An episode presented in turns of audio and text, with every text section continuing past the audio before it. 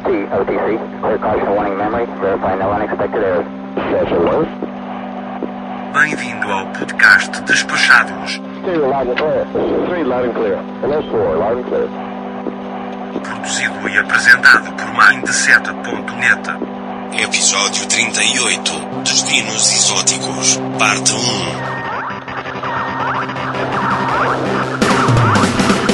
Apresentação Foca Caro Aljo Spec! Eu sou o Foca e você está no Despachados, o maior e melhor podcast de viagens com aberturas personalizadas que dá um trabalho do caralho pra fazer que às vezes o roxo fala qualquer coisa porque está sem criatividade do mundo. E seja mais uma vez muito bem-vindos a bordo de nossa humilde atração podcastal. E hoje preparem seus estômagos e seus espíritos, pois o podcast Despachados está estranhamente bizarro. Espante-se com o nosso cardápio, perca-se em idiomas estranhos e divirta-se com histórias inacreditáveis, pois o podcast Despachados já está no ar. Agradecendo aos nossos patronos da categoria mítica, Rogério Miranda e Lucas Carneiro, e também os nossos topzera, Isnardo Villarroel, Yuri Teles, Nilvan de Oliveira Júnior, Rodrigo Casorlas e André Ladeira. E agora chega de papo, pois está na hora do podcast. Mas antes, apenas um recadinho. A gente tinha comentado no último episódio que teria um encontro em São Paulo nesse mês de maio, e o encontro infelizmente foi cancelado. A gente não vai poder fazer nesse mês. Fique ligado aí, você que tem interesse de participar, porque a gente vai remarcar isso aí mais pra frente. Aguarde aí por mais informações nos próximos episódios. Bom, agora sim, coloca o podcast pra esse povo aí, Danilo.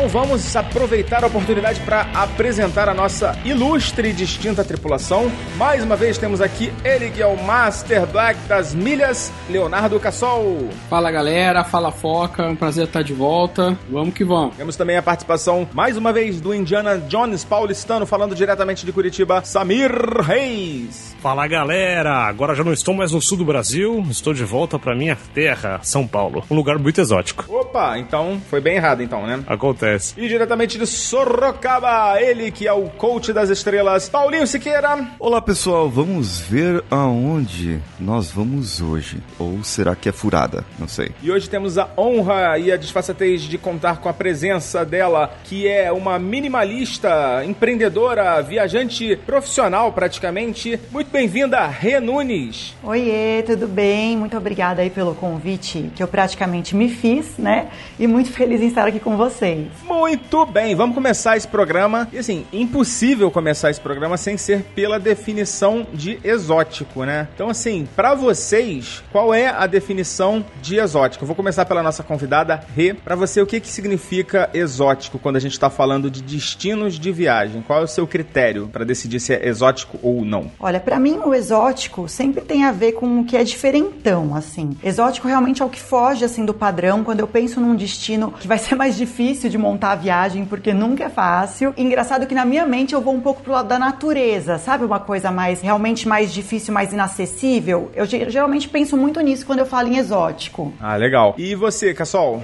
Olha, eu acho que é o que foge do comum, que não é trivial, que as pessoas perguntam, mas você foi pra lá, né? É. Não necessariamente de uma forma pejorativa, mas que causa uma certa estranheza, né? Você fala que vai pra Miami e todo mundo ok, sei lá, você vai pra Salvador, vai para, mas quando você começa a mudar um pouco, fugir do trivial, eu acho que esse é o exótico. É um bom critério, né? Quando a pessoa faz careta, né? Quando você fala. E você, Paulinho? Cara, você montou a pauta errada. Eu jurava que era destinos eróticos, velho. Eu tô errado aqui, então. Você se preparou errado, né?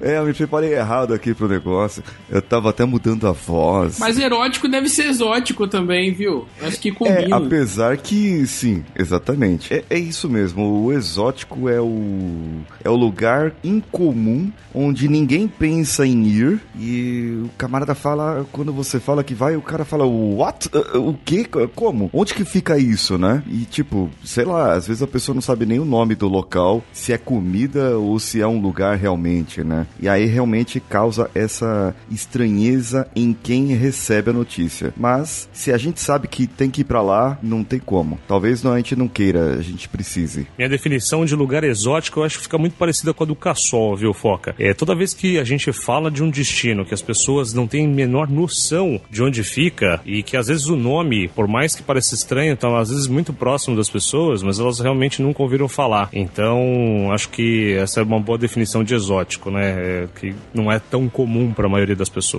É, eu fui procurar no dicionário, né? Porque às vezes a gente usa as palavras com sentido errado. E exótico tem a questão da de ser estrangeiro, né? Algo que é do, de fora do país, a gente fala que é exótico, né? Por exemplo, esse animal é o exótico porque ele não é da fauna brasileira, vamos dizer assim. E mas também eu achei bem legal que eu achei uma, uma definição no dicionário informal que é esquisito, que não é comum e que expressa excentricidade. Eu achei o máximo isso, porque eu acho que hoje o que a gente tá procurando aqui pra falar é de lugar esquisito, né?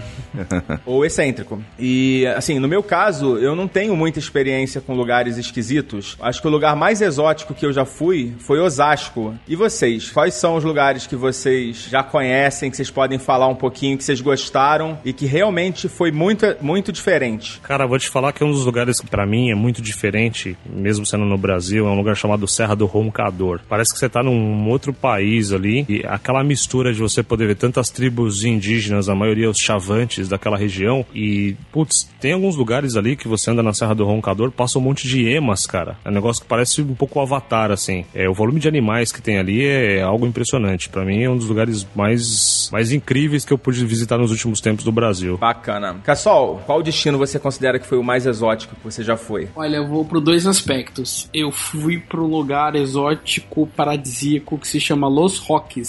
É um arquipélago que fica na Venezuela. Já foi lá, é? achei que fosse só a Monique que tinha ido. Não, ela foi porque eu falei pra ela ir. eu que passei a dica pra Monique. Infelizmente agora tá complicado de ir por conta da situação da Venezuela. Você tem que passar por Caracas pra ir pra lá. Deve estar impossível, né, agora, né? Pra vocês terem uma ideia, é um local que você fica numa pousada de imigrantes italianos que fazem comidas maravilhosas e você faz um passeio que geralmente é de um dia, em que de manhã você pega um barco, vai pra uma ilha literalmente uma ilha deserta. Eu fiquei numa ilha é, deserta, assim, duas vezes por dois dias inteiros e você fica com isopor, com almoço e um lanche e bebida e o barquinho vai embora, depois ele volta no fim da tarde pra te buscar. Nossa, que perigoso. Deixa soro antiofídico também, não? sem sinal de celular, sem, sem nada, assim, né? Eu ficava mais com medo de tsunami, né? Mas, mas, enfim, é realmente incrível, é, é um lugar muito, muito diferente de tudo, mas o- talvez o lugar mais lindo que eu já conheci, ou um dos lugares mais lindos que eu já conheci. É, eu via o guia lá do, do Melhores Destinos, é bizarramente lindo, né? Mas você ia falar de outro também, né? Ou era só do Los Roques? Não, tem. Eu fui parar por motivos que eu nem sei explicar em Santa Cruz de la Sierra. é um lugar bastante exótico também. Sim, não tem muita coisa pra fazer. É, eu acabei vendo um jogo de segunda divisão do Campeonato Boliviano enquanto eu tava lá. Programão, hein? É, pois é. e aqui no Brasil, ah, eu conheço as quebradas aqui do Rio de Janeiro, Belfor Roxo, enfim, conheço. É, na época que eu apitava jogo, conheço todos os lugares aqui que tem um lugar chamado Tocos, que é no interior de Campos dos Goitacazes. Eu conheço Tocos. É um buraquinho lá, né? Tu foi fazer o que lá? Fui apitar um jogo fla- americano e Flamengo lá. Que isso, rapaz? O Flamengo jogou em Tocos? É, o, o time sub-17, né? O, Ah. o, o Júnior. O Júnior do Tá Flamengo. explicado. Acho que você nunca falou aqui dessa sua faceta árbitra. Faceta esportista. É, eu fui árbitro de futebol durante 10 anos ah, E aí eu comecei a viajar nessa época mais, mais localmente, né? E aí depois eu parei por conta de questões profissionais, eu não conseguia mais conciliar minha carreira de consultoria com a de arbitragem, mas me levou a vários lugares exóticos. Por aqui mesmo, né? É, por aqui mesmo. Também fui pra Sinop, um lugar exótico. Caramba. É, Ah, é, Sinop é longe É. pra caramba, hein? Eu fui duas vezes a Sinop. uma pra eu trabalhar na Embrapa, né? E uma outra por conta de, quando eu era universitário ainda, de um encontro de empresa júnior. A vida me levou duas vezes a Sinop. Caramba, que bizarro. Mas eu vou te falar que eu conheci Sinop também, viu? E, putz, eu nunca vi tanto jatinho num lugar só, velho. Ah, é. Tem uma galera com grana lá. Será que a gente tem algum ouvinte em Sinop? Ah, deve ter. O que me surpreendeu em Sinop, na época, né? Eu não sei se ainda tá hoje, porque as cidades vão crescendo, é que a diversão lá da- dos caras que tinham mais dinheiro era ficar na rua principal da cidade passando de carro com um volume nas alturas e mostrando o carro, assim, sabe? Ah, aqui no Rio também. É. É, mas aí a diferença é que no Rio não precisa ter dinheiro, né, pra fazer isso. Passava umas 10, 20 vezes o mesmo carro. Você sabe o que quer dizer Sinop, Foca? Eu achava que era negócio de livro, que você vai ler o Sinop do livro. Meu Deus. Ai, doeu agora. É Sistema Imobiliário do Noroeste do Paraná, velho. É sério? Mas não é no Paraná. né? É, então, mas a grande maioria das pessoas que, assim como Mato Grosso no geral, é muita gente do sul que foi pra lá nos anos Isso, 70, é. anos 80, que era muita terra barata, e aí, hoje em dia, boa parte dessas famílias do sul dominam o mercado de soja, agropecuária e assim por diante. Não, tô brincando. É claro que eu conheço Sinop e sei que o, o agronegócio lá é muito forte, é, movimenta bilhões de reais. É, tem uma coisa antes, né? Você que é ouvinte de Sinop, apoia no Padrim. É, só, só essa parte mesmo. É o, eu falei, comentei que no Rio de Janeiro é, não precisa ter dinheiro pra sair com carro de som alto, né? Às vezes o cara tem um, um, um som que vale mais do que o carro aí. Muitas vezes. Ria, vamos falar da sua experiência aí, que eu sei que não é pequena em destinos assim mais diferentes. Por onde que você quer começar? Bom, eu tô numa fase cada vez gostando mais dos destinos exóticos, né? E eu vim, né? Ano passado foi a Índia, que foi um super destino. No final do ano eu fiquei 20 dias por lá. E lá eu explorei, assim, destinos extremamente exóticos, porque eu acampei no, no Himalaia, fui pra uma cidade na divisa com o Paquistão, fiquei em casa de família. Então foram várias eh, emoções. Cidade do Dalai Lama, que chama MacLeod Ganj, super diferente, é uma cidade tibetana na Índia. Isso, assim, foi um destino muito exótico e muito importante na minha vida. Entendi. É, o pessoal que vai pra Índia normalmente vai com uma mente, uma mentalidade mais aberta, né, Pra aproveitar a, a vibração lá da, da região, né? Isso. E é legal que a, a- eu, fui- eu fiz o norte, né? Foge daquele triângulo dourado que eles chamam que é mais clássico, né? Um destino mais clássico. E a gente acampou, realmente a gente ficou em pousadinha super simples. Eu não, não sou mochileira, tô me tornando uma mochileira. Foi meu primeiro mochilão real, assim. Então foram muitas emoções exóticas. Fugindo bastante do, do roteiro tradicional, né? Sim. Pô, mas não, nem um Taj Mahalzinho não rolou? Sim, não, rolou, rolou. No final, o último dia foi no Taj, a gente terminou lá. Aí também já é demais, Aí, né? É, mas a gente foi de trem. Tudo, tudo tinha. Foi totalmente exótica. né? Pro Taj a gente foi com aquele trem sleeper, que é o trem do indiano local real, assim. Então sempre, sempre tinha um detalhe diferente. Então foi bem especial. Pô, bacana. Ah, não era no, na condução pra turismo, né? É, a condução da, da galera de lá. E além da, da Índia, tem mais algum que você destaca pra gente? Tenho, tenho sim. Então, Bali, né? Bali um lugar que eu amei. Eu sei que tem, né? Não é tão exótico assim, mas eu fiquei muito em Ubud, que é uma região do interior que é exótica, né? Ela tem costumes diferentes, é um pessoal mais local. E eu fiquei bastante tempo ali, foi muito importante também pra mim. Bem diferente, bem exótico. Eu tenho o Marrocos na minha lista, e no Marrocos eu fui pra uma região que era uma tribo berber, que eles chamam que são realmente os marroquinos de origem, né, como se fossem os, os tribais de lá, né, os originais Os nativos do mesmo. Marrocos, não não são os árabes, os nativos, isso, não são os árabes, né? Também fiz a parte árabe, claro, fiz em Marrakech, fiz tudo, mas essa parte a gente ficou num, num lodge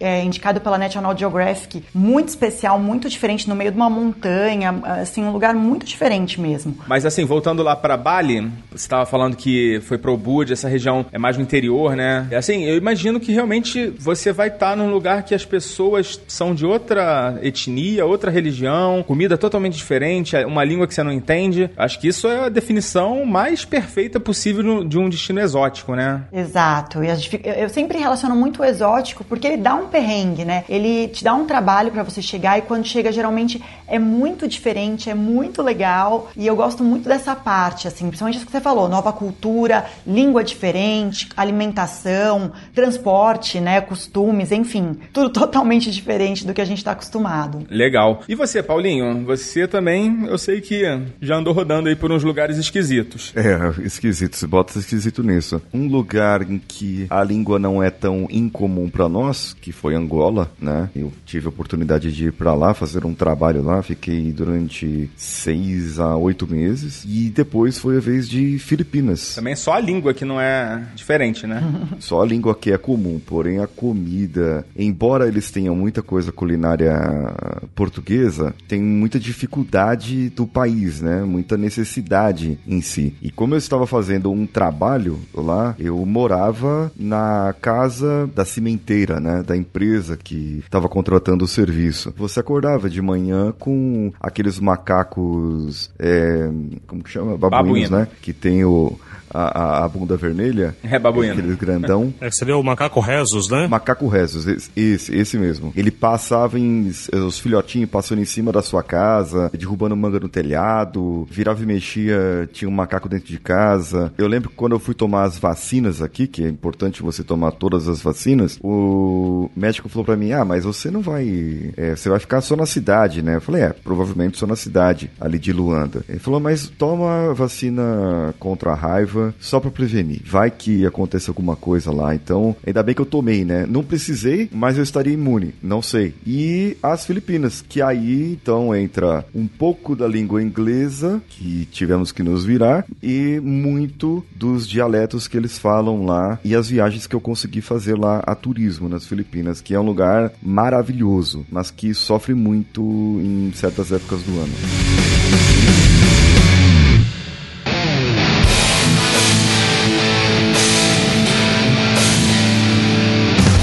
Falando um pouco de língua, já também adiantando outro assunto, é, eu tinha uma ideia muito errada do mundo, assim, porque eu a gente nasceu no Brasil, né? Então aqui no Brasil a gente não tem é, variações de língua que sejam muito relevantes, né? A gente tem sotaques e tal, expressões locais, mas a língua é todo mundo fala a mesma, todo mundo, né? Sem exceção. Então a gente nasce nessa realidade, a gente fica meio besta, assim, porque no, no resto do mundo é muito diferente. Por exemplo, eu fui para África do Sul, já falei disso no programa. São 11 grupos linguísticos dentro do país. É, você vai para a Índia, todo mundo acha que na Índia se fala inglês, né? Mas eles têm as línguas deles e muitos falam inglês com uma puta de uma dificuldade, né? Imagino que nas Filipinas deva ser parecido com isso, né? Tava falando, né? É, é bem parecido, porque é, quem falava inglês é quem tinha um nível de conhecimento, faculdade, graduação. Então, era um gerente, um supervisor na empresa. Nas lojas, é, nos comércios, cafeteria, Starbucks, que lá é, é como se fosse casa do pão de queijo aqui né, em São Paulo, no Brasil. Starbucks, eu comecei a ver mais aqui, mas lá era muito mesmo, né? E daquelas pequenininhas. Aí o pessoal fala inglês, mas mesmo assim bem arrastado. Aí imagina, né? Você fala o inglês macarrônico. É, o camarada entende o inglês de outro jeito. Era confusões assim mil que aconteciam, né? Não, inclusive assim, é, eu até falei com a Ana sobre isso. Tem alguns lugares que o recomendado é o inglês básico. Se você for com o inglês avançado, você vai se enrolar. Não é, Cassol? A, a Tailândia é um deles também. Se você falar que quer água com gás, eles já não entendem nada, né? Tem que pedir água. Vai, vai achar que você quer uma estrela, né? Falar sparkling water acabou. Não tem, não, não entende, não consegue trazer. É, mas faz parte, né? O importante é, é a mímica, sei lá, tentar fazer um esforço para ser entendido, se fazer entender e também compreender o que pessoas estão falando, né? Eu acho que é legal. Uma das aventuras de viajar é essa, né? É, eu tô me forçando a começar também a, a ir para destinos mais assim, né? Mais diferentes. Eu viajo há não muito tempo, né? Então tem muita coisa tradicional pra gente ver, né? Tem a Europa toda, Estados Unidos, México, América do Sul. Apesar de que na América do Sul a gente vai falar mais pra frente, tem muito destino exótico também. Mas o que eu conheço é a África do Sul. E essa questão da língua lá, é, eu acho que talvez seja um dos lugares onde isso é mais evidente, né? Porque tem 11 grupos linguísticos e todo mundo, pra se entender, decidiram falar uma língua que ninguém fala, que era o inglês, né? Então todo é, uma- é um país que todo mundo fala inglês e todo mundo fala mal inglês, porque é a segunda língua de todo mundo. A mesma coisa acontece em Angola, viu? Porque na conquista ali, né, dos portugueses, belgas e espanhóis, ali você tem o Congo, a Namíbia e ah, foi França no Congo, né? Portugal foi a Angola e Inglaterra a Namíbia. Então eles dividiram reinos no meio. Sim, sim, na régua, né? Passaram ali a régua e É, passou a régua. E tem tribo que fala o congolês lá, o Kikongo, né? Que moram no Congo, mas falam francês. E outros parentes moram em Angola, mas falam também o, o Kikongo, né? E eu encontrei várias pessoas. O que eu, o que eu achei interessante lá é que eles têm muita facilidade para aprender outro idioma. Não é raro você encontrar um angolano de, de nível técnico que saiba falar pelo menos o português, o dialeto dele, ele já sabe, né? Mas ele sabe falar mais umas outras duas línguas, como francês ou inglês, por exemplo. Isso é muito comum. tem muita gente lá que não sabe falar português. Não, eles sabem falar o português. É, é básico lá. Todo mundo fala português. Todo mundo fala português e melhor do que a gente. Ah, sim, todo mundo. Isso, todo Ah, mundo. tá. Agora eles sabem falar outras línguas também. Inglês, francês. é, não é raro você encontrar uma pessoa que fale é, pelo menos o francês por causa do Congo, né? E o inglês também por causa da Namíbia, por causa da, da miscigenação ali. É, é, é, entendi. Depende mais da proximidade da fronteira que tá, né? Exatamente, exatamente. Beleza. Bom, Paulinho, você já iniciou um assunto que a gente reservou aqui um espaço para falar, que é a questão de cuidados de saúde, né? E logicamente que o principal cuidado é a questão de vacina, né? E você já mencionou aí que você, quando foi para Angola, tomou vacina antirrábica e provavelmente febre amarela você já devia ter, né? Sim, já tinha. Tomei mais uma, sei lá, acho que umas 15. é sério, né? Eu tomei um monte, eu passei mal. Aonde você foi pra pra resolver isso? Só pra gente já se localizar aqui. É, eu fui no, no Emílio Ribas, né? Emílio Ribas em São Paulo, né? Isso. Eu fui lá e perguntei pro, pro médico. Eu passei lá, né, com o cartão do SUS mesmo, né, do, do que é a parte gratuita lá. Você fala que vai viajar, né, pra, pra África. Aí o médico, ele te entrevista, faz um monte de perguntas e ele anota todas as vacinas que você precisa tomar. É, que eu me lembro, eu tomei antitetânica, antirrábica, a febre amarela eu já tinha, é, rubéola, malária. Só que a malária é uma coisa, porque é também um vírus que tem mutação. Inclusive, se você for para Angola ou região, né? Porque Angola, por exemplo, tem umas praias muito bonitas no sul de Angola, na divisa com a Namíbia ali, tem umas praias muito bonitas, algumas cidades bem estruturadas, assim, para receber turistas, diferentemente de Luanda. Isso é uma, uma parte interessante. Você chegou aí lá, né? Infelizmente eu não pude ir. Não pôde. Aí não vale, pô. Aí não vale, é. Tem que fugir, pô. Agora, a malária tem um ponto interessante, que se você for na região, qualquer país ali de, da África que tenha foco de malária, se você tiver qualquer dor no joelho, dor na cabeça, qualquer sintoma se manifestar, vá num hospital local, que já teve histórico de pessoas entrarem no avião e querer ir para Portugal para se tratar. Mas em Portugal, por exemplo, que era o mais perto ali, não tem a estrutura que eles tinham em Angola para tratar essa doença, entendeu? É porque eles conhecem, né? Eles têm conhecimento da, Exatamente. dos vírus e tal que rodam ali, né? Exatamente. Eles não têm pão na padaria, mas tem remédio para malária.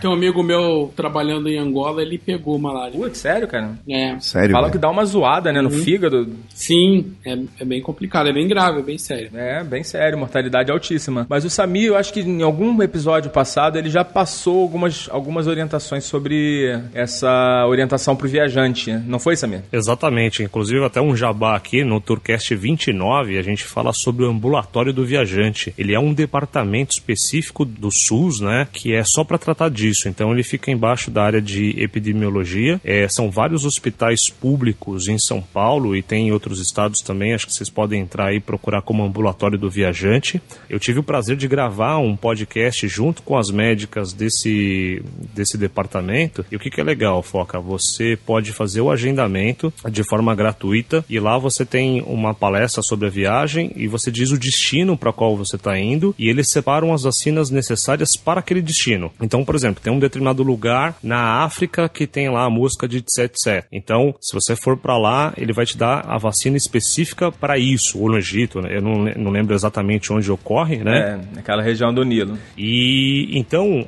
todas as vacinas são gratuitas e o que, que é mais legal, né? Quando você volta para o Brasil e se você tiver algum sintoma, você não precisa nem agendar, você pode ir diretamente lá, porque é uma forma de você é, contribuir para não criar um processo epidêmico. Então, vale muito a pena para quem precisa tomar vacina contra a febre amarela é, e outras vacinas que não são tão comuns a, na, no calendário de vacina brasileiro. É, você, eu me lembro de você falando que muitas vezes a gente reclama do serviço público, né? Que tem serviços realmente muito ruins, mas quando tem um negócio que funciona, a gente tem que mencionar também e elogiar, né? Que é o caso desse, desse ambulatório. Exato. Exato. Cara, é, é impressionante, assim. E aqui em São Paulo, é, tipo, você tem o Emílio Ribas, mas também tem um lugar que eu ainda quero gravar um podcast ainda sobre um turismo médico, que é o, o mundo do Hospital das Clínicas. Um negócio impressionante, assim. O volume de turistas que vem a São Paulo para se tratar no Hospital das Clínicas é um negócio impressionante e é, e é um hospital público. Turismo médico, isso aí. É uma pauta, hein? Mas assim, vamos falar um pouquinho de outros cuidados, né? Vacina, assim, eu acho que é o mais básico, né? Tem esses serviços que você pode utilizar, aliás, você deve utilizar se você vai viajar para um, um destino mais diferente, né? Que tenha é, essas doenças é, circulando de maneira endêmica. Mas não é só isso, né? A gente sabe que tem outros perrengues. Eu me lembro até do Cassol falando de uma viagem que ele fez pro Peru. Não sei se ele quer relembrar aqui a galera. Não, foi. Eu tive uma infecção intestinal mega ultra, assim. Parecia que tinha um alien é, se mexendo no meu estômago. E febre de 43 graus, assim. E passei uma noite. Eu entendi porque as pessoas morrem, né? Eu nunca tinha tido. Tive uma, uma diarreia. Caraca. Eu entendi porque mata. Eu não sabia. Eu achava que era exagero, mas assim, eu entendi. Nossa. Tipo, eu tomei umas cinco garrafas de Gatorade com medo de morrer à noite de desidratação. E eu nunca tinha tido, mas realmente foi uma coisa assim fora do comum. E eu perdi, pra vocês terem uma ideia, em uma semana, em quatro dias, na verdade, eu perdi mais de 5 quilos. Então. Caraca, velho. Foi sinistro, assim. É, mas isso tudo pode acontecer. Acho que aí tem a questão do seguro-saúde. Ou seja, quando você fala do exótico, que sai do comum, acho que você tem que ter uma precaução de se planejar melhor, né? Ou seja, que época que você tá indo é a época que é a melhor ou, ou não é, né? O que que você precisa levar. Às vezes você não vai achar tanta informação em português, então aí o domínio de, de inglês para você, né, procurar. Hoje poucos destinos no mundo não tem muita informação na internet. Sim, Mas verdade. nem todos têm muita informação de qualidade em português. Ah, né? com certeza. E às vezes você tem que buscar um pouco mais longe aquele conhecimento que você está precisando. Mas eu acho que se planejando, dá para você ir, que eu acho que é o mais importante, com segurança, né? Assim, você quer. Você não quer ir pra viagem para ficar doente, você não quer ir para passar, né, perrengue, pra ser sequestrado, pra... mas a gente sabe que quando você é, tá viajando, podem acontecer, né? O, por exemplo, eu tava em, em Cusco e não é tão exótico assim, né? Aham. Eu comi uma ingênua sopa de cebola, que eu tô acostumado a ter o estômago de, de aço e nunca tive, nunca tinha tido nenhuma infecção. Mesmo quando eu jantava com meus amigos e todo mundo passava mal, eu só sentia um desconforto, sim, mas estava tudo bem. E de repente fui pego é,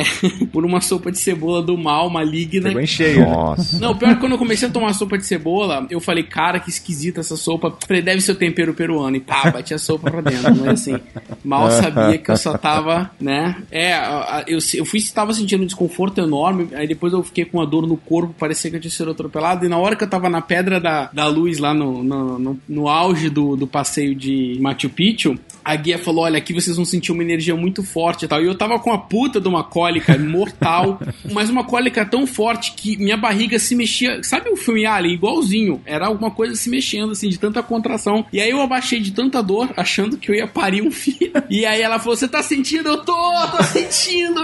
Ela é muito forte, não, é muito forte. Amém, irmão. Eu tô sentindo a energia aqui. Cara, foi muito engraçado. Eu não sabia se eu ria, se chorava. E o meu medo era. Eu sabia o que estava prestes a acontecer era a- acontecer ali, né?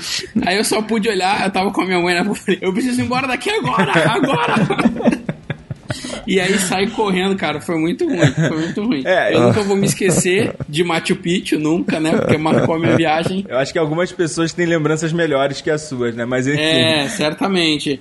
Mas eu nem. Tem gente que vai parar em hospital tal. Eu nem. Acabo, né? Eu não- nunca passei por nada pior que isso, assim. Graças a Deus. Mas pode acontecer. Mas você passou perto de ir pro hospital, né? Pelo que você tá relatando aí. Ah, não, eu não fui porque era eu. Não, eu devia ter ido. Eu deveria ter ido. Eu fui negligente, mas assim, eu nunca vou ao hospital. Não vou. Só se eu tivesse, eu for porque eu tô morrendo, assim. Morri. Pode, pode, pode encomendar o caixão. Eu geralmente resolvo, né, com médico mesmo, consulta normal. Mas eu deveria ter ido porque realmente eu, eu flertei ali com. com... Eu, você tem uma ideia, tava 43 graus de febre, eu tomava é, remédio e, e ela baixava pra 41, pra 40. Não baixava nem a pau. Nossa. Assim. 41 já é, É, pra foi fe- morrer, né, cara? É, exatamente. Tá delirando já. 41 tá. Exatamente. Ô, Foca, mas esse negócio de procurar hospital, cara, é assim, eu já tive na Bolívia nos anos 90, não sei como é que tá hoje, porque um dos desejos era conhecer o Lago Titicaca, né? E a gente olhava a condição dos hospitais por onde a gente passava e eu falava pra galera, galera, vamos tentar não passar mal de jeito nenhum, porque ali naqueles hospitais o negócio ia ser muito pior. É a morte, né? Você não sabe o que é pior, né? Se você morrer ou ter que ser atendido naquele hospital. né?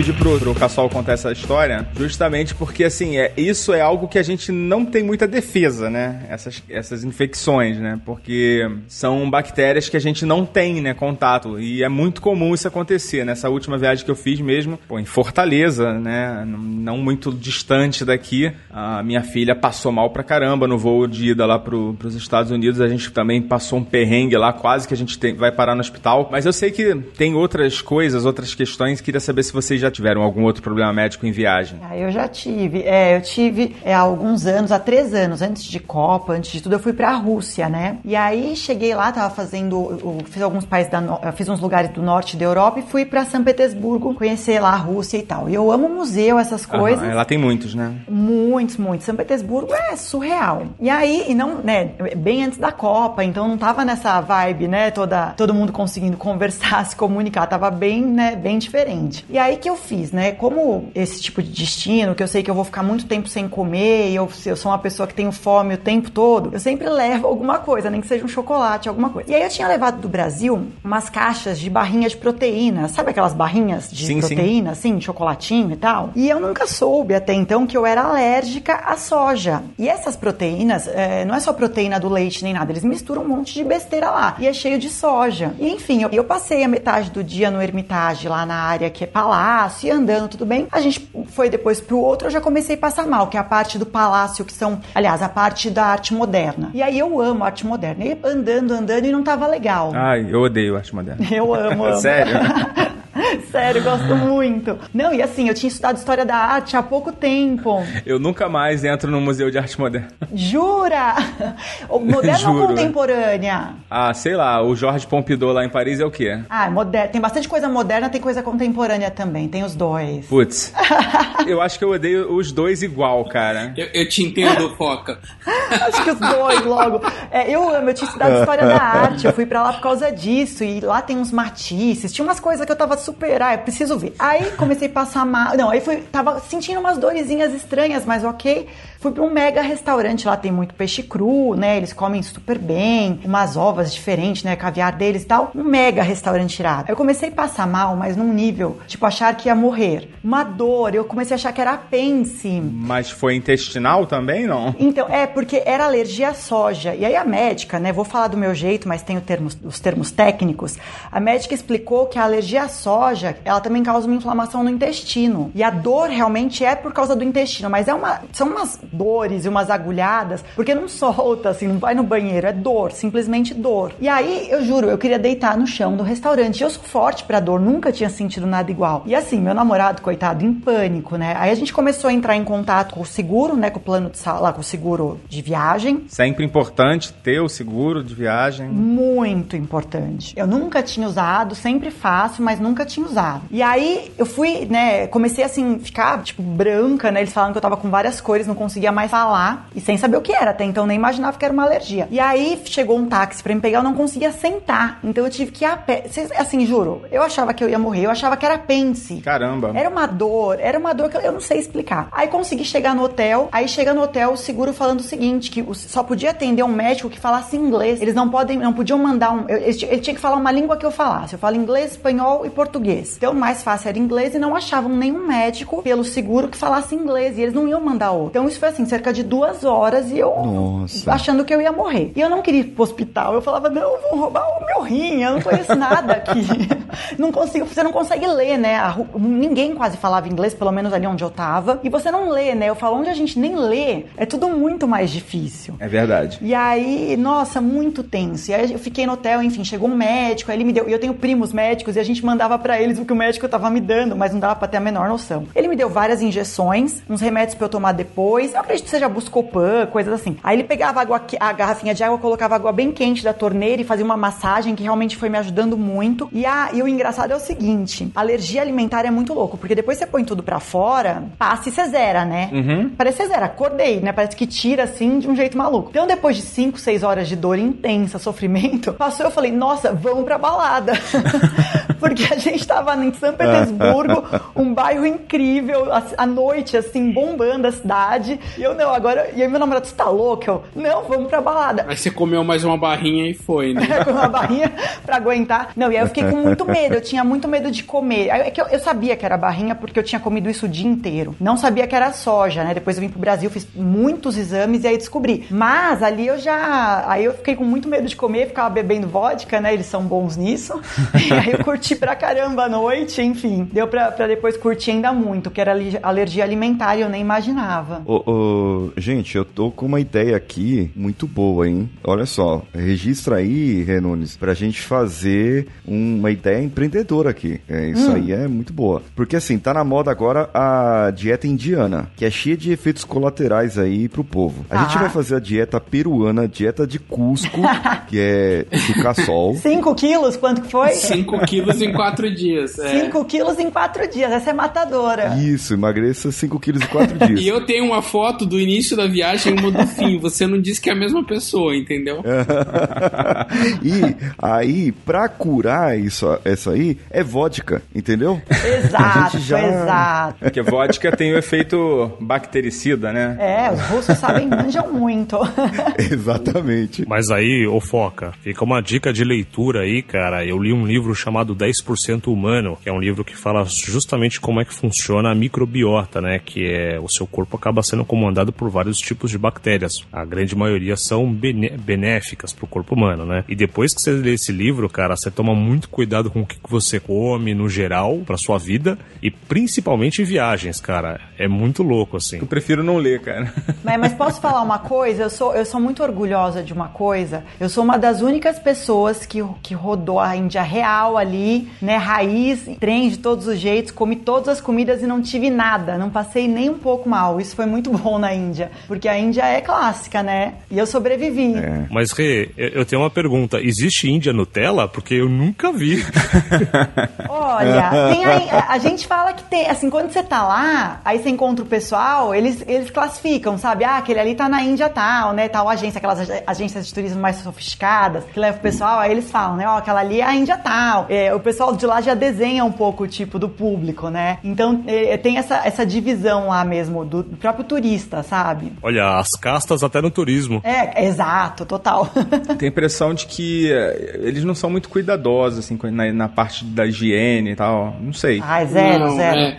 A, a recomendação, acho que você vai Índia, Ásia, é você evitar beber água, né, sem ser Com gelo.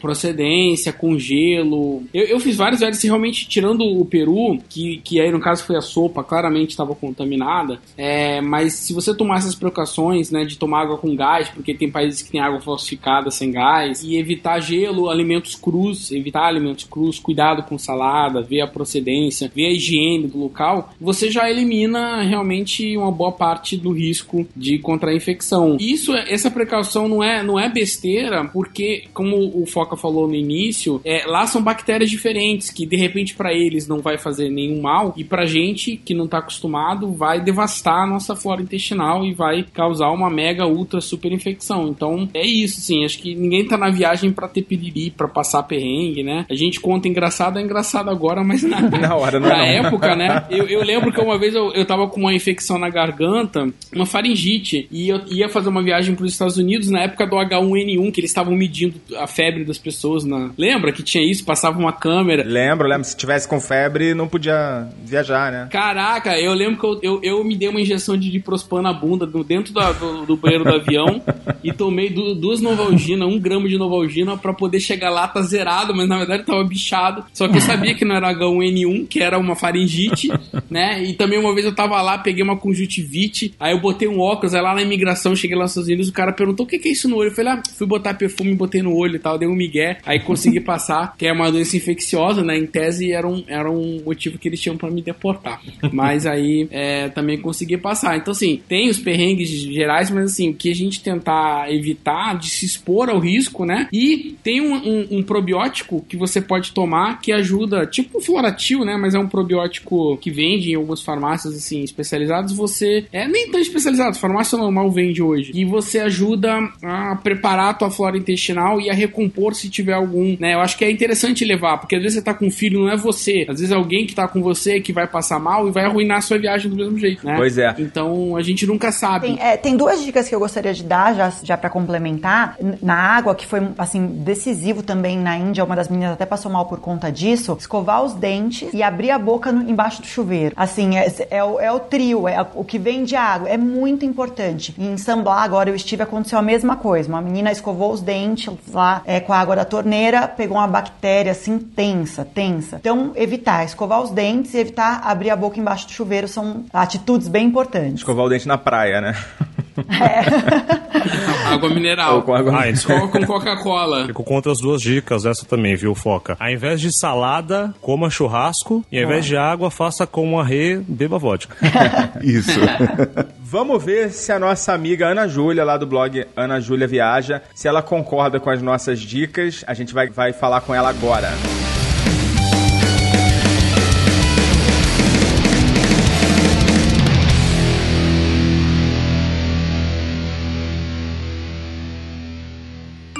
Oi, Foca, tudo bem? Queria agradecer primeiramente a vocês, os despachados, é, o convite que vocês me fizeram para estar participando deste podcast. Eu amo o podcast de vocês, eu sempre indico para todo mundo e eu estou muito honrada de poder vir aqui falar com vocês sobre os cuidados médicos de saúde para um viajante.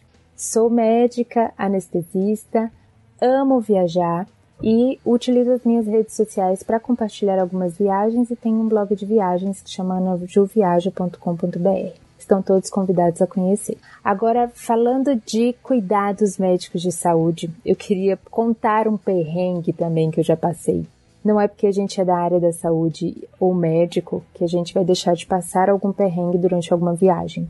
Em Bali, nossa viagem foi muito intensa e a gente ficou bem cansado porque a gente fez muitos passeios em um curto intervalo de tempo. E a gente passou três dias comendo pato. E eu acredito que isso não caiu muito bem pro marido. Eu quase perdi o marido em Bali. Ele teve uma dor abdominal intensa, a gente passou um sufoco, a gente tinha alugado uma vila, a gente estava em uma viagem de amigos. E a gente tinha alugado uma vila distante um pouquinho da cidade. E no meio da madrugada ele começou a passar mal com essa dor abdominal. A gente chegou a cogitar em apendicite, mas graças a Deus não era. A gente também não descartou uma pedra nos rins, um cálculo renal. Mas o diagnóstico lá foi de uma infecção intestinal, que é o mais óbvio e o mais comum, né, na viagem. Eu acho que todo turista, ou a maioria deles, deve dar esse diagnóstico. Enfim, passamos um perrengue. E o primeiro conselho que eu quero dar para os ouvintes dos despachados é: faça um seguro viagem.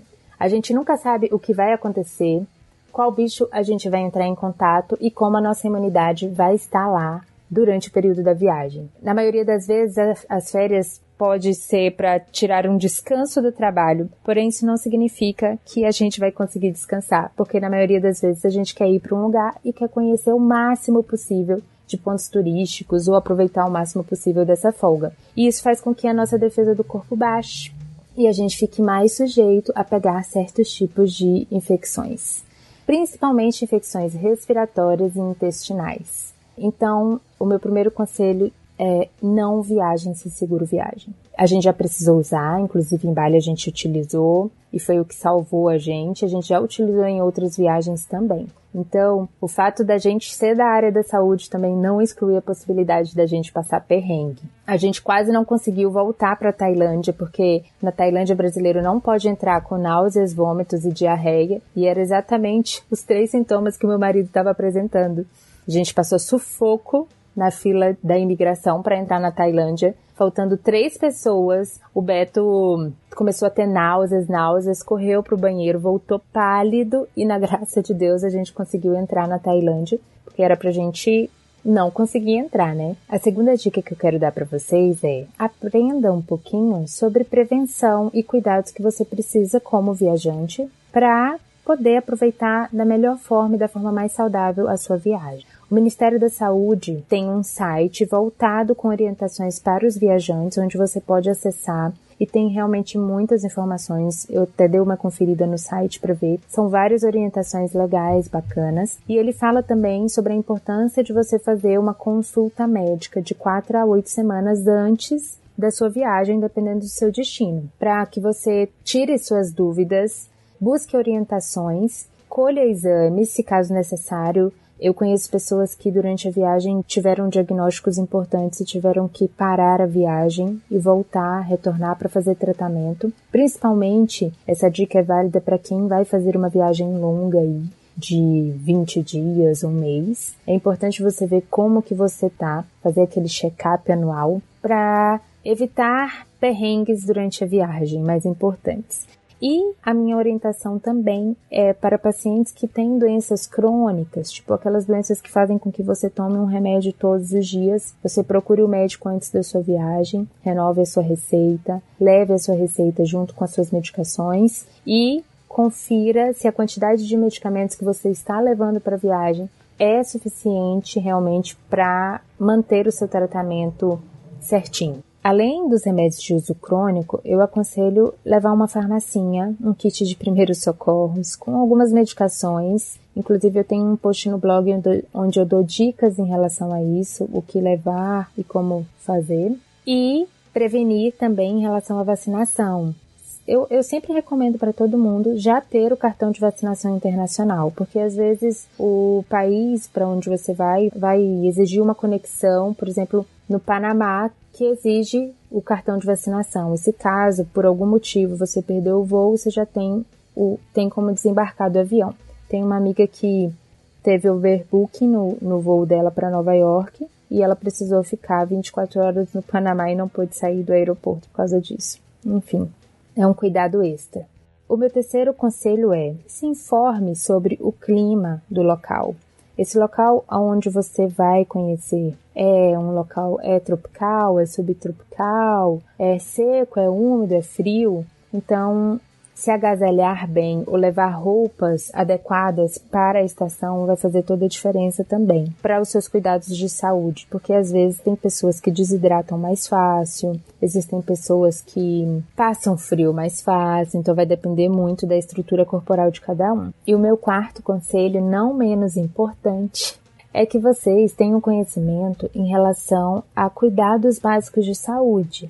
Sempre ficar atento à lavagem das mãos antes e após a alimentação, evitar bebidas da torneira, dependendo do país onde você estiver, priorizar a água filtrada, foi comentado, inclusive, em relação à contaminação da água. Realmente, se a água ela estiver contaminada e você tiver contato com ela, você pode pegar uma infecção. O que é muito comum é, no período do final de ano, para quem trabalha no pronto-socorro de pediatria, é pegar criança com diarreia. Porque quando leva para a praia, a criança dá aquelas goladas de água na praia e muitas vezes o mar está contaminado. Então, o período mais comum de diarreia aguda na criança é no período das férias, onde elas têm contato com a praia, com a água contaminada. E não vai ser diferente em nenhum outro lugar do mundo. Outro cuidado que eu quero que vocês tenham é aonde vocês comem. Eu e o Beto, a gente é um pouco aventureiro, mas isso não é certo. Nem todo mundo tem estômago de avestruz. A maioria das vezes o Beto passa mal. igual a gente foi para Pipa, o Beto se acabou na ostra. E ele passou muito mal no outro dia. A gente perdeu um dia de viagem. Todo mundo foi para a praia e a gente não conseguiu sair do quarto porque o Beto estava com náuseas e vômitos. Então, aonde você come também é importante para sua saúde. E o sono. Priorize um período de sono. Tente descansar durante a sua viagem, porque a imunidade ela está relacionada com a sua qualidade de sono. Então, se você consegue dormir bem, você consegue se recuperar muito bem e manter sua imunidade boa. E só tirando uma dúvida e fazendo uma observação em relação aos probióticos que foi comentado, os probióticos eles vão ajudar na saúde intestinal, mas eles não vão conseguir evitar que você pegue uma infecção intestinal. Ele vai ajudar no funcionamento do seu intestino. Eu tomo probióticos diariamente, não só em viagens, ajuda muito na saúde intestinal. Porém, a gente sabe que os cuidados básicos de saúde estão em primeiro lugar e é a forma como você pode se prevenir. Eu acho que poucas pessoas sabem, mas uma das formas mais comuns de se passar resfriado entre as pessoas é, está em lugares fechados e pelas mãos. Então, por isso a importância do álcool gel. Sempre estar tá limpando as mãos, evitar o contato, contato muito próximo com pessoas que já estão doentes e evitar viajar doente. Eu espero ter ajudado vocês com as minhas dicas e se alguém tiver alguma dúvida, eu estou sempre disponível nas minhas redes sociais. Um beijo para todos os despachados e foi um prazer participar do podcast de vocês.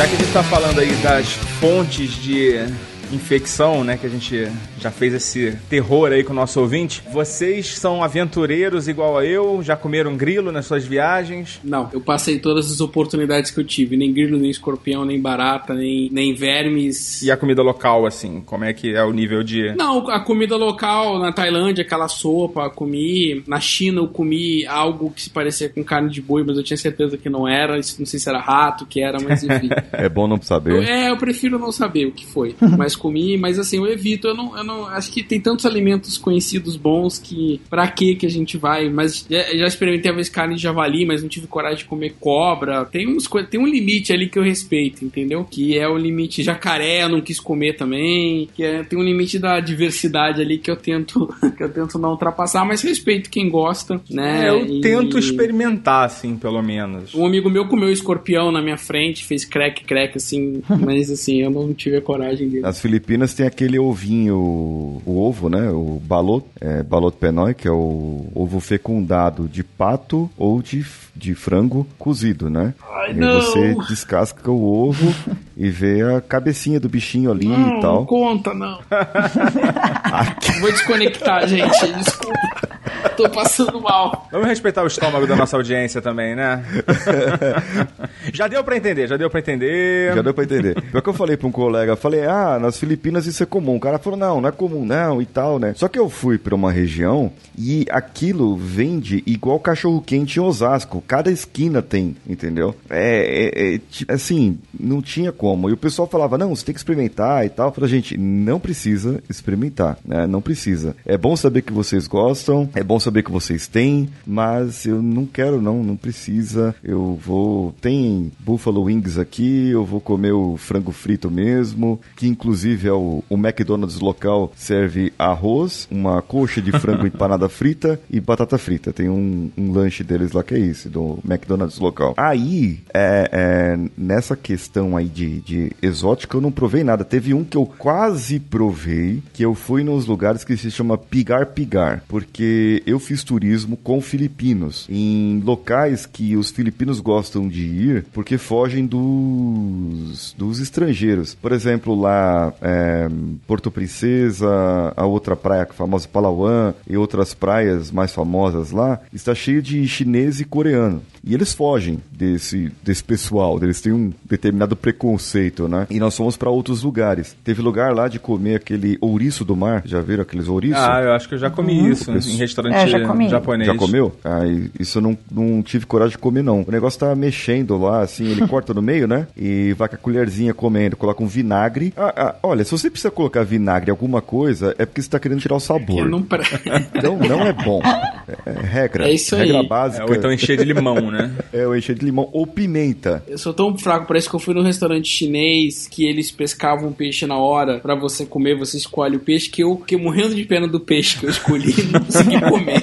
Então, eu não sou o parâmetro.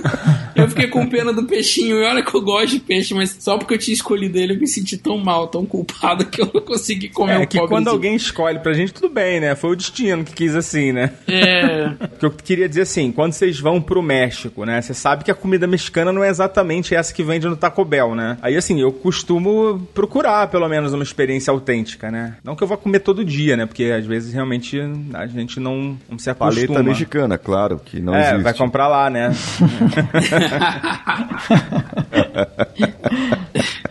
essa foi boa. Mas, enfim. E você, Rê? Como é que é o seu, seu nível de coragem? É, eu gosto de experimentar. Ah, eu gosto muito, viu? Assim, não que eu vá comer tudo, mas ainda não fui pra Tailândia, mas eu vou provar aquelas coisas lá, eu acho, quando eu chegar lá. Mas eu tive algumas experiências. Por exemplo, em- no Peru, não que fosse uma comida típica, porque não era, mas eu fui num restaurante bem sofisticado, que é o Central, todo estrelado. E aí, quando vieram servir um dos pratos, vieram, né, a garçonete, tinha uma, como chama, um, um pedaço de carne escuro, seco. E aí ela começou a ralar, né, assim em cima, e ralou bem assim em cima do prato. Aí eu perguntei o que era, era coração seco ralado. Coração seco e eles ralavam, né, por cima. Então, Coração de e, quê, e na né? comida inteira, coração de que era enorme. E assim, é, ela pôs em tudo de uma vez, eu não tive opção, sabe? Não, pá, não era um queijo ralado, era um coração ralado. E eu tava com fome, então eu comi o prato com o coração ralado por cima. Não que tivesse gosto, não alterou, vou falar que não alterou nada, mas é, é de aflição mesmo do coração ra- e o aspecto, porque era muito feio, era uma coisa bem estranha. E, e não é uma metáfora isso, né? O coração realmente estava ralado, mas não era o seu. né? Tava ralado, era um coração ralado, coitado. Coração destroçado. Mas a comida peruana é muito boa, né, gente? É muito boa. Não sei porque eu fui comer isso, né? Eu amo ceviche. Tirando a sopa comendo de cebola, né? tem que ter uma precaução. Mas você não vai dar uma segunda chance pra sopa de cebola? Não, não, não. Mas, mas não, eu tô brincando. Obviamente foi um azar que eu dei, não- né? Mas eu nunca mais comi sopa de cebola desde então. Uma coisa que eu topo numa boa, por exemplo, na Ásia em geral, na Tailândia, enfim, eles comem comida no café da manhã, né? Não tem esse negócio de café da manhã é pão, ovos e no almoço não, é a mesma comida. Isso eu faço numa boa. Lá eu comia, né? Adorava, até gostava, usava, usava disso como desculpa pra Fazer três refeições por dia. É, exatamente. Isso, isso não me incomoda em nada. Tem gente que fica super incomodada. Até os hotéis, geralmente mais ocidentais, têm dois menus, né? Tem um menu tailandês e um menu Ocidental. continental, digamos assim. É, que é pro, pra quem vem do ocidente. Mas isso, isso não, não me incomodou. Não me incomodou, não. Outro lugar exótico que eu acabei esquecendo que eu lembrei aqui que eu fui pro Sri Lanka. Na verdade, fiquei pouco tempo, porque eu fui lá só fazer uma, Caramba. uma conexão, mas é, é bem exótico. é bem exótico. Comeu alguma coisa É esquisita bacana. lá? Não, não tive coragem. Eu fiquei muito pouco tempo mesmo, fiquei Ah. um dia e, e não comi nada. Fiquei com medo, fiquei preocupado assim. Vocês sabem que esse negócio de grilo, escorpião, esses troços, é coisa que ninguém come, né? Eles botam lá Pra só na- na, turista, feirinha né? lá pro turista comprar e comer e tirar foto e tal. É, é, e é caro, tá? Um escorpião é, uma- é, lá no, no- na Tailândia, escorpião preto era super caro. É, entre as comidas lá era o preço de um prato de comida normal. É um escorpiãozinho. Caramba. Caramba. É, é, na verdade, o que eles dizem é que aquelas iguarias geralmente é pros chineses que, Sim. que comem aquilo, né? Porque eles Achando que acreditam tem poderes. É. que traz sorte, que traz da fertilidade, que tem, né? Ou porque, né, a história da China, eles passaram todo tipo de dificuldade do mundo, então tudo aquilo que andava era comido. Pois é, mas agora eles já comem carne, já comem frango, já comem essas coisas, né? Tem McDonald's. É, mas tem gente que preservou o hábito de comer aquelas iguarias, né? Eu vi realmente gente comendo de boca cheia, comendo verme, gafanhoto, comendo tudo que tinha, com vontade mesmo, não era, não era turista, entendeu? Eram pessoas é, de lá. Mas na Tailândia mesmo não é muito comum, né? É, é em algumas áreas da China, em alguns, né? Mesmo assim você fala China, mas você vai em Xangai, você, vai, você vê aquilo só nas feirinhas, um restaurante não serve aquilo, né? Assim, né? Então é um, uma coisa que fica no imaginário, mas é, só de existir, né? Você já fica um pouco assustado.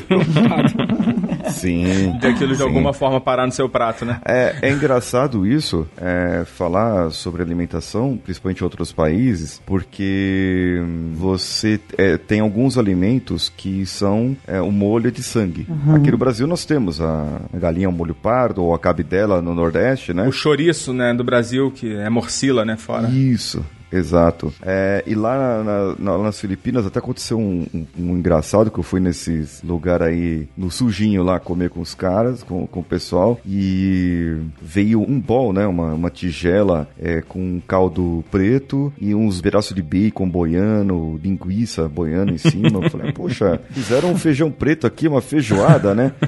Aí eu perguntei se era feijão preto. Ele falou: não, não, é, é o porco cozido no sangue do porco. Eu, uh, então, não vou experimentar, que legal.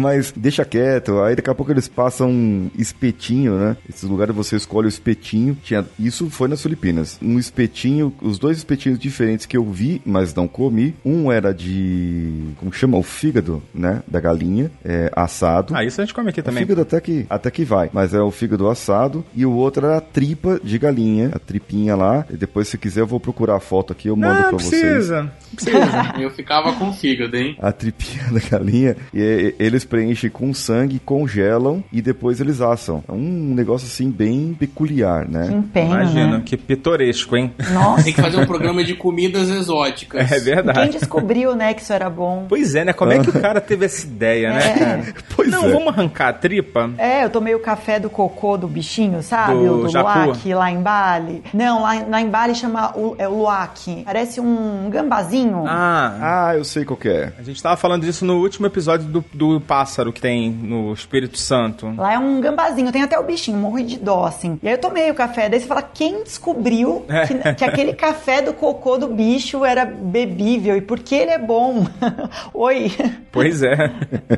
é muito louco. O que, que passou na cabeça dessa pessoa, né? Hum, qual é essa porra? pra ver qual é. Mas e- e diga assim, é bom ou não é. ou não atende a expectativa? Não tem. Eu, eu, eu comecei a tomar café recentemente, pra falar a verdade. Eu sempre tive um paladar mais infantil. Eu sempre achei muito amargo. Mas agora eu tomo e gosto. Quando eu tomei lá, eu achei ele bem suave. Ele parece ficar mais fraquinho. Meu namorado, que é bem do café, ele não curtiu, não. Ele falou, nossa, super sem graça. Ele, é, ele foi feito de um jeito também mais aguadão, uma xícara grande, cheia, sabe? Quase um café americano. Um chafé, é. Também não curto, não. assim, É, eu- é, é, eu tomei um café bem diferente num destino exótico, que é Dubai, né? Que é exótico por definição. É verdade. Eu tomei aquele café com ouro lá, com pó de ouro. Ó, Naquele hotel. É, o hotel, o café mais caro da minha vida. Acho que é uns 40, 50 reais. É, mas é um programa, né? Aí você tá naquele É. hotel que é um assinte, assim, que é um, um coisa suntuosa. E aí eu falei, vai, já que tá aqui no inferno, abraço o capeta, né? Vamos tomar o café. E aí tomei o café. e é bom, eu achei que fosse incomodar, né? A, a raspinha do ouro, mas não, assim, desceu bem. Digeriu bem também, nada. O café era bom, na, na- mas assim, é um café com ouro, né? Qual é o efeito prático disso? Nenhum. Te deixar mais pobre. É o único efeito, né? cara, eu tô curioso, mas eu não posso fazer essa pergunta no ar. Não vamos, não vamos entrar em muitos detalhes, né? Não, não deu pra ver na, nenhuma diferença. Puta que pariu.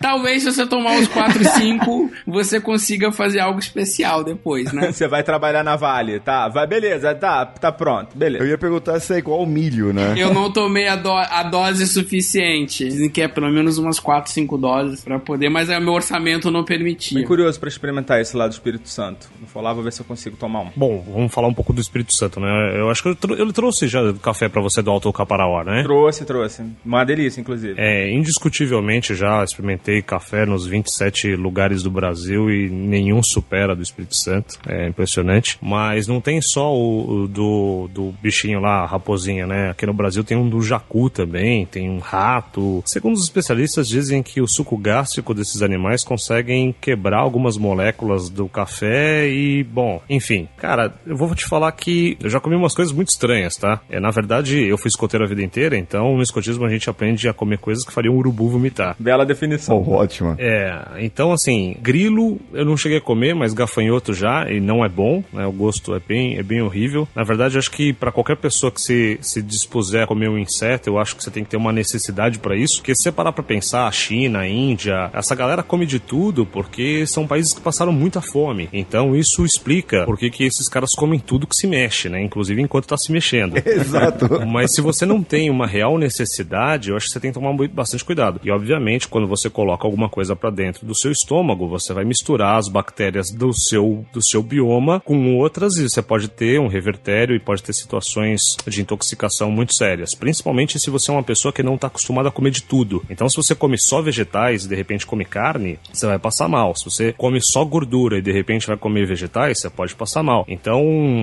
acho que quanto mais equilibrada é a sua dieta no dia a dia, quando você vai viajar para esses lugares, você está muito mais preparado para comer uma série de coisas e ter uma possibilidade menor de passar mal. No Brasil, cara, tem algumas coisas que, que pra gente que não deveriam ser exóticas, mas são, né? Você parar pra pensar, o próprio carro-chefe do, do prato brasileiro, que é feijoada, para qualquer pessoa que olha de fora é muito exótico, né? Pois é, deve olhar pra aquilo com a mesma perplexidade que a gente olha pra tripa com sangue lá que o, que o Paulinho acabou de Isso. descrever. É, quando você vai olhar o churrasco argentino, você tem as molerras, né, que são as glândulas do animal, e os caras fazem isso na, na parrilha, ou essa que você falou, que é a, mor a morcídia, né, que é uma linguiça feita com, com sangue. Então, tem umas coisas meio malucas por aí, né, mas vou te falar que tem coisas que eu acho que, na minha opinião, são até piores, né, se eu parar pra pensar, o bacalhau é um jeito horrível de se fazer, né, e não tem um peixe chamado bacalhau, o bacalhau é o processo. Não tem um peixe? Não é cod? Não é bacalhau? Não, Como é não que é? tem, cara. Peraí. Não tem um peixe chamado bacalhau. Caralho. Já viu cabeça de bacalhau? Não, já vi bacalhau. Os caras pescam bacalhau. Como é que não tem bacalhau? Não, foca, não existe um peixe chamado bacalhau. Na verdade, o bacalhau é o processo. São cinco ou seis peixes De diferentes. salgar o peixe. É. Exato, que formam o bacalhau. Peixe chamado cod em inglês é o quê? Não é bacalhau? Mas é o mesmo processo, é o cod, igual bacalhau. Bacalhau é um peixe salgado, que pode ser de duas, três espécies diferentes. E tem uma que é o, é o bacalhau, digamos, que o pessoal chama de original verdadeiro, e as outras duas eles chamam de bacalhau falsificado, mas você come e você não sabe de- o gosto. O Fantástico fez uma reportagem agora, fizeram um bolinho de bacalhau com os bacalhau falsos, o verdadeiro, ni- ninguém sabia dizer qual que era qual, todo mundo errou. É muito louco isso, né? É porque a gente não, a gente não deve comer bacalhau nunca, então, né? é, talvez seja isso. Nossa, cara. Bolinho de bacalhau, não tem nem cheiro, né? Ah, Explodiu minha cabeça agora. Caramba, desconectando aqui. Eu falo que o Samir é nerd, ele fica com raiva de mim. Ah, que isso. Agora no Brasil, por exemplo, tem uma, tem uma onda muito forte do que o pessoal chama de punks, né? Que são plantas alimentícias não convencionais. Então, existe aí um leque gigantesco para você experimentar novas coisas do Brasil, que teoricamente a gente poderia chamar de exótico, e você pode fazer isso sem sair do quintal da sua casa. É muito legal isso. A gente vai falar um pouquinho de Brasil no final do programa.